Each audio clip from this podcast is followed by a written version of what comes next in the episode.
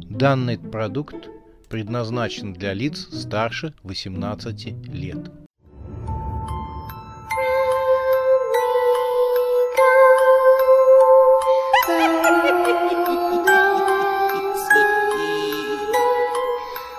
Пощекочи, нервишки. Фабрика монстров. Часть шестая. Сквозь кошмар с армакадавром.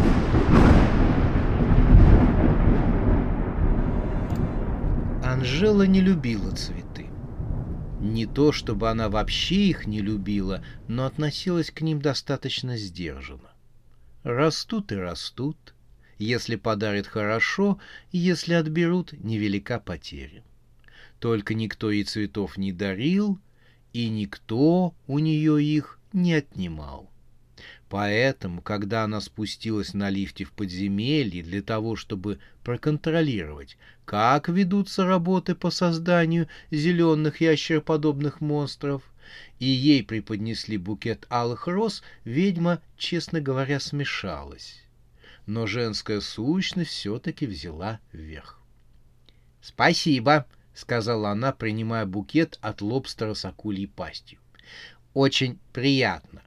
А то мне все казалось, что здесь мне все не рады». «Приятно оказать услугу, милой даме», — услужливо поклонился Алик. «Очень хорошо», — сказала Анжела. «А это что за самодвижущаяся пятая точка рядом с тобой?» И она указала на половину тела рыбомонстра. Над бедрами тело наросло уже до грудного отдела. «Это мой кузен Малек», — ответил Алик. «И он тоже приветствует вас». «Нормально так. Вы очень похожи. Я по лицам вижу, что вы братья», — сказала ведьма и проследовала в одно из подземелий. Боль встретил ее с тем многословием, с каким и прошлых хозяев фабрики монстров, то есть молча. Эту чудесную парочку, лангуста и половину рыбы с ногами, в общем, избавьтесь от них. «Думаю, рыбный суп из них будет в самый раз», — приказала ведьма Булю и с удовольствием понюхала цветы. Бульдожья морда Буля была непроницаемая. Лишь только по еле заметным чертам можно было понять, что новая хозяйка его не очень устраивает. Анжела еще раз подышала розами, а затем, вспомнив, что она все-таки злая ведьма, демонстративно швырнула их в мусорное ведро. Что и говорить с некоторым сожалением. «Нос, пойдемте в закрома», — сказала она. Со временем, что Анжела официально стала командовать на фабрике монстров, хотя и временно, на фабрике произошли изменения тролли не стали держаться за свои рабочие места и потихоньку под различными предлогами стали уходить. Анжела подозревала, что их пассивный саботаж связан с неким тайным указанием Игоря, который был передан работникам фабрики. Чтобы не вступать в открытый конфликт с троллями, за ее деятельностью пока следил суд магов, ведьма отпустила всех штрейбрехеров на все четыре стороны. Хотя намекнула, что запомнила каждого, кто ушел с фабрики. Вместо троллей она не придумала ничего лучше, чем нанять зомби с кладбища, расположенного здесь же. Зарплату живым мертвецам платить было не нужно. Они обходились куском кровавой человечины, который за треть мак рубля можно было купить на магическом рынке. Ведьма выиграла в деньгах, но потеряла в качестве. Зомби оказались крайне неквалифицированными работниками. Делали все медленно, неожиданно могли развалиться на части, ноги в одну сторону, руки в другую, а голова вообще неизвестно в какую сторону могла укатиться. Чтобы компенсировать потери, ведьма взялась за запрещенные заказы из западных стран и стала работать на террористов. Благодаря этому она планировала поправить свое финансовое положение или, на худой конец, сделать видимость того, что фабрика монстров работает в обычном режиме, пока ситуация не улучшится. Она прошла вместе с Булем по подземельям, большинство из них были заставлены зелеными капсулами, в которых дозревали ящеры-монстры. Она планировала их с барышом продать на черном рынке. Между капсулами черными тенями двигались зомби. «Хозяйка!» — обратился к ней бригадир кровожора. «Разговор есть». Он повторил еще раз, что есть разговор, и замер, словно вспоминая, что его побудило обратиться к ведьме. Анжела остановилась и стала ждать. Она знала, что зомби тугодумы, и может пройти полчаса, прежде чем они вспомнят, чего же они на самом деле хотели. Сейчас же Анжела не выдержала и решила подстегнуть мысленный процесс. Она постучала по каске бригадира. «Алло, чё хотел, красавец? Слышишь меня?» — позвала она кровожору. Тот обратил на нее мутные, мертвые глаза — и бескровные губы что-то зашептали. У зомби было землистое лицо с пергаментной кожей, гнилые зубы торчали из разрезанной правой щеки, из левой ноздри торчала длинная изогнутая сопля. Ведьма совсем потеряла терпение и застучала по каске своим маленьким кулачком. «Эй, кровожора, Журокрова, у тебя есть кто дома? Алло, возьмите трубку, примите факс по три ложки перед едой. Бип-бип, вас вызывает Таймыр, взывала она к бригадиру. Наконец мысленный процесс в голове живого мертвеца вошел в итоговую стадию. И в глазах у зомби появилась некая осмысленность. Он решительно вздохнул в себя зеленую соплю. Анжела пробормотала. Ой, мамочки, гадость-то какая. И рубанул, что называется, правду. «Профсоюз!» — выдохнул бригадир. Анжела поперхнулась. «Чего это?» «Я не поняла», — воскликнула ведьма. Она призвала в свидетеля непроницаемого Буля. «Ты слышал? Не, ты слышал, чего он сморозил?» Буль молчал. Его морда была непроницаемо. «Профсоюз!» — на этот раз четко произнес бригадир кровожора. «Какой профсоюз? Это, это ты сам придумал?» «Общественность». «Чего? Что ты сейчас сказал?» — не поверила своим ушам ведьма. «Общественность» прошипел зомби, явно радуясь тому, что смог произнести это сложное слово. Он постарался на славу, и зеленая сопля опять повисла на его ноздре. «Какая к святому Мерлину общественность? У вас что, мозги стухли?»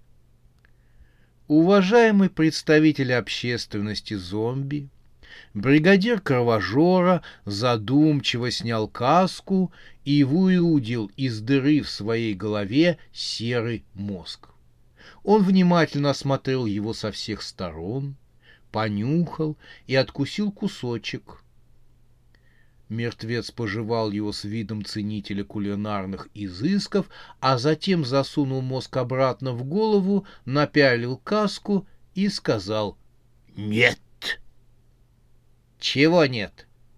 Ты можешь говорить более целостными фразами, а не отдельными словами? Мозг не стух, ответил зомби. Анжела закрыла лицо руками. «Сен-Жермен мне в ведьмовской котел!» — выкрикнула она.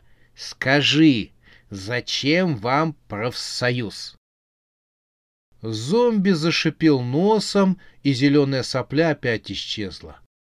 «Ох, ну высморкайся, наконец!» — воскликнула Анжела, сморщившись от омерзения.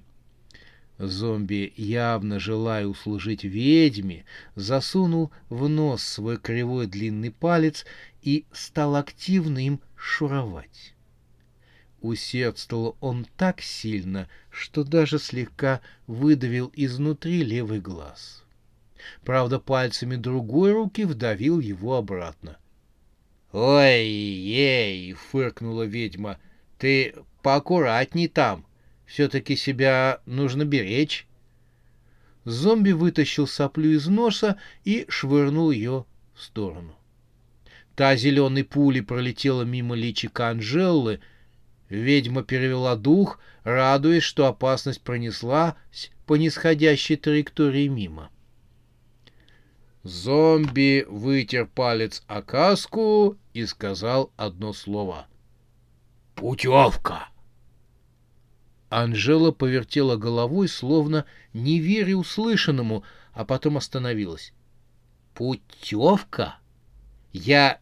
я не ослышалась?» Ведьма кашлянула и серьезно спросила. «Слушай, кладбищенский гастробайтер, какая вам путевка? Куда вы собрались ехать? Родственников проведать. У вас все родственники здесь. Иди, не хочу. Они явно будут рады, когда к вы им, к ним э, на квартиру заявитесь. Они так обрадуются тому, как вы выглядите, что сразу переедут к вам на кладбище в братскую могилу. Не, тур по некрополям. Какой тур по некрополям? Культура и просвещение. Ой, взвыла Анжела, но потом взяла себя в руки. Ничего не получите. Сойдемся на двух кусках человечной в месяц вместо одного. Три. Вот привязался. Хорошо, я подумаю. Сердитая Анжела поспешила убраться из подземелья, в котором работали зомби, и перешла к призракам. Здесь производством заведовал пельмень. Все сборочные линии призрачных существ работали исправно, но Анжела видела, что, несмотря на то, что пельмень рад, что вернулся на фабрику монстров, причем официально, его все равно что-то гложет. Есть проблемы, как бы невзначай обронила ведьма. «Нет, что ты, все хорошо, процесс идет, привидения выпускаются», — поспешно сказал он, но Танжела не укрылось то, что призрак молодого человека чем-то недоволен. Ведьма решила идти в лоб и додавить пельменя. Тот сопротивлялся недолго. «Ты заключила контракт на поставку привидений с организациями, которые у нас запрещены. Ой, понимаю. И чего ты боишься? Ты исполнитель. Я же заключил контракт с пиратами. Им понадобилось оборудовать фрегат класса «Летучий голландец». К нему компания призрачных матросов-морпехов и несколько чудовищ. Тебе что ничего не будет. Пельмень сморщил лицо. «Э, «Понимаешь...» «Чё, совесть заговорила?» А когда ты с потрохами сдал мне своих прежних хозяев, ты прямо святым себя чувствовал? Или когда с бомбой проникал в банк? Тише, тише ты! Пельмень испуганно озирался по сторонам. Но ведьма продолжала. Нет, дорогой мой, если запачкался, так запачкался. Дудки, Гони привидений на заказ и не занимайся моральной философией. Сейчас это не модно. Пельмень ничего не мог ей сказать. Ведьма оставила его в глубокой депрессии.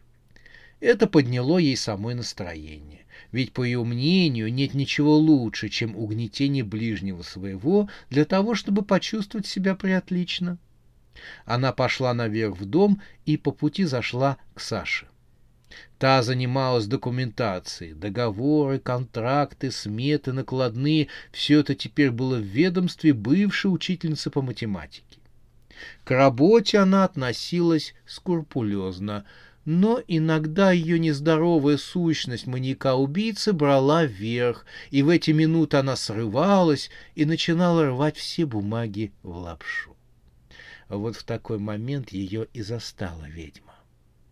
Александр рвала в клочки финансовый отчет за прошлый месяц. Глядя, как проведение симпатичной девушки с дьявольским выражением на лице разрывает бумаги, Анжела разразилась хохотом. Как ни странно, голос ведьмы привел призрака-убийцу в себя. «У тебя такое лицо, когда ты злишься?» — сказала ведьма. «Прямо обезьянка с резиновым бананом. Укусить можешь, а откусить не получится. Просто смех берет. Жаль, я не видела тебя, когда ты была человеком.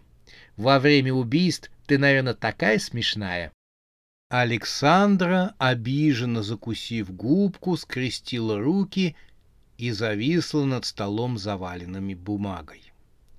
Ничего подобного. Я всегда выглядела серьезно. Да, ничего подобного, — раздался голос школьницы с рыжими косичками. «Ты себя со стороны не видела. Ржака полная.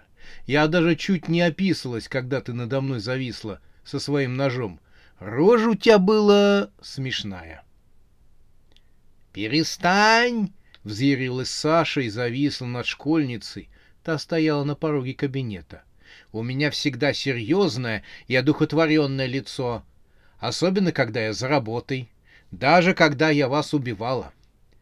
Да ты всех девчонок спроси, которых ты замочила, продолжала рыжая, нисколько не смущаясь, что Саша потрясает кулаками над ее головой. Александр фыркнула. Торлецкая, это что за выражение «замочила»?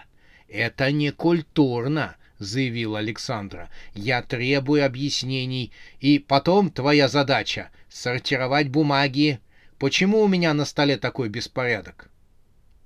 Но эта рыжая школьница показала ей неприличный жест и с улюлюканьем ушла под пол. Александра была обижена. — Ты видела такое отношение? — пожаловалась она Анжели.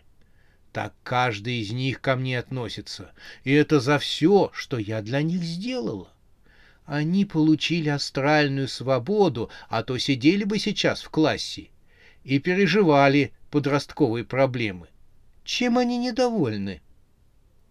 Анжела, делая лицо серьезным, утвердительно качала головой, а в душе она хохотала. Саша верила в искренность чувств ведьмы.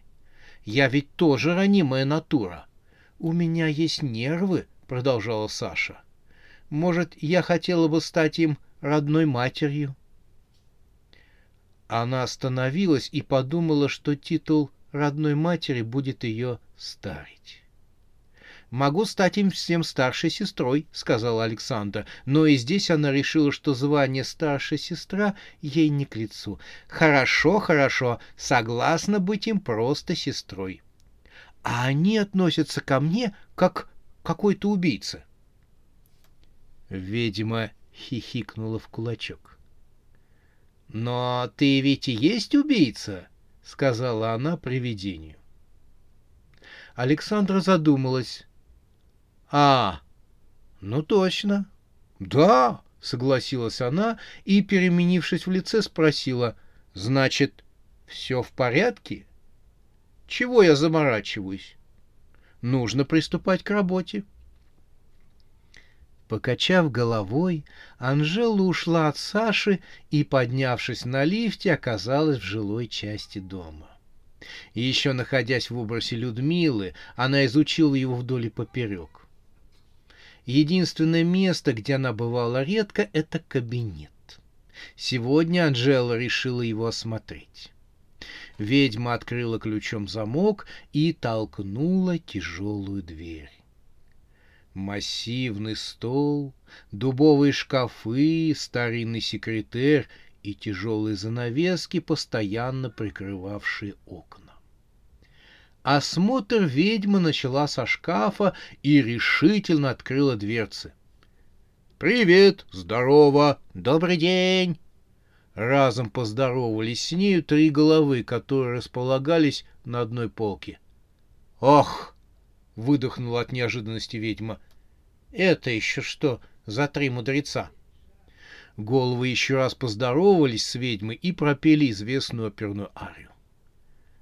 «Так это вас по глупости купил Макс», — догадалась Анжела. Она слышала об этом конфузе со слов Игоря и даже посмеялась вместе с ним.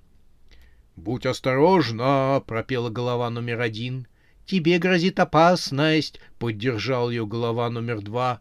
«Не скрыться от расплаты!» — залилась йодалем голова номер три, и крылышки на ее темени затрепетали.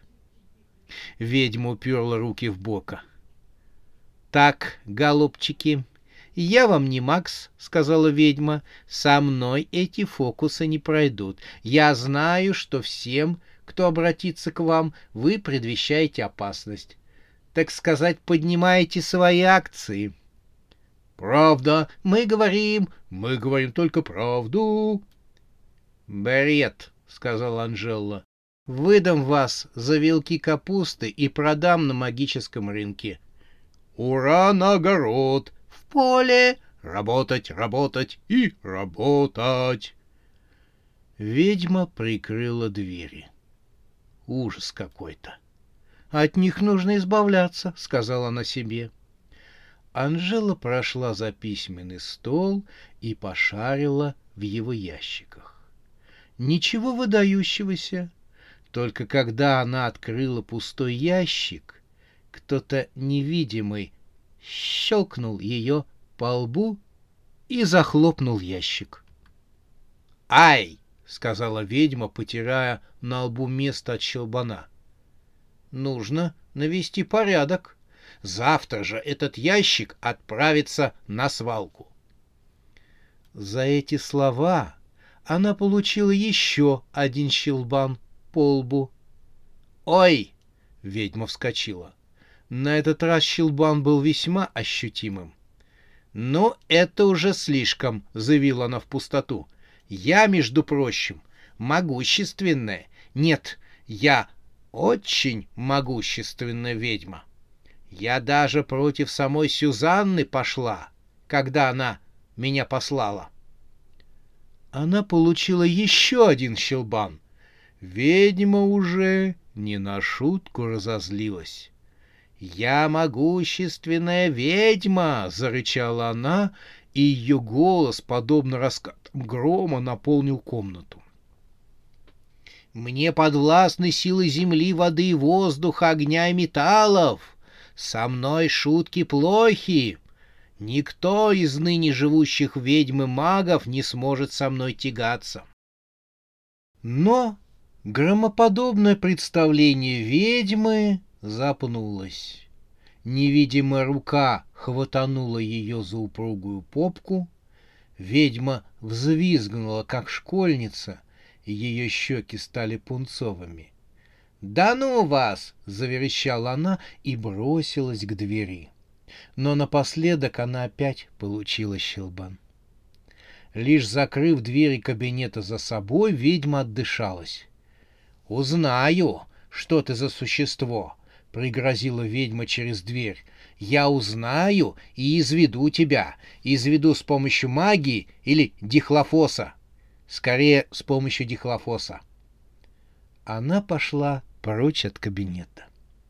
Ноги несли ее к заветной комнате. Комнате для спиритических сеансов. Когда ведьма планировала свою интригу, то Анжела не думала, что заполучит в свои руки такое сокровище. Возможно, даже она бы и не заметила это сокровище, если бы не странное поведение Юли, которое поначалу ведьма списала на обычный женский испуг, а не на вмешательство магических сил. Переложив на Юлю всю черную работу, ведьма и не знала, чем может обернуться для нее самой открытие магического шара и она получила этот бесценный приз. Единственной проблемой после устранения единственного свидетеля, жены Макса, остался лишь ключ. Должен же был быть ключ, который может раскрыть этот зеленый череп. И тогда она получит такое могущество, что даже и сама фабрика монстров ей и не понадобится. Анжела успокоилась после встречи с невидимым хранителем кабинета, и к ней вновь вернулось хорошее настроение. Она нажала на массивную рукоятку двери и вошла в комнату для спиритических сеансов. Ведьма хотела вновь лицезреть магический шар и зеленый прозрачный череп, который появлялся из его недр. Она сейчас вызовет его и будет долго на него смотреть. Может быть, ведьма и придумает, как открыть его. Анжела направилась к круглому столу. Тут она услышала, как в доме раздался грохот, затем возникла какая-то беготня и рычание. Потом на мгновение все смолкло, а затем накатила волна из множества голосов, словно где-то разом закричала целая толпа. Анжела удивилась. Она уже хотела покинуть комнату для того, чтобы выяснить, что происходит, но остановилась. Возле круглого стола, занеся свою ладонь над магическим шаром, стоял человек. Он показался Анжеле смутно знакомым. Человек призывал череп из шара. И призрачный образ черепа возник в воздухе. Темные глазницы зеленого черепа посмотрели на ведьму.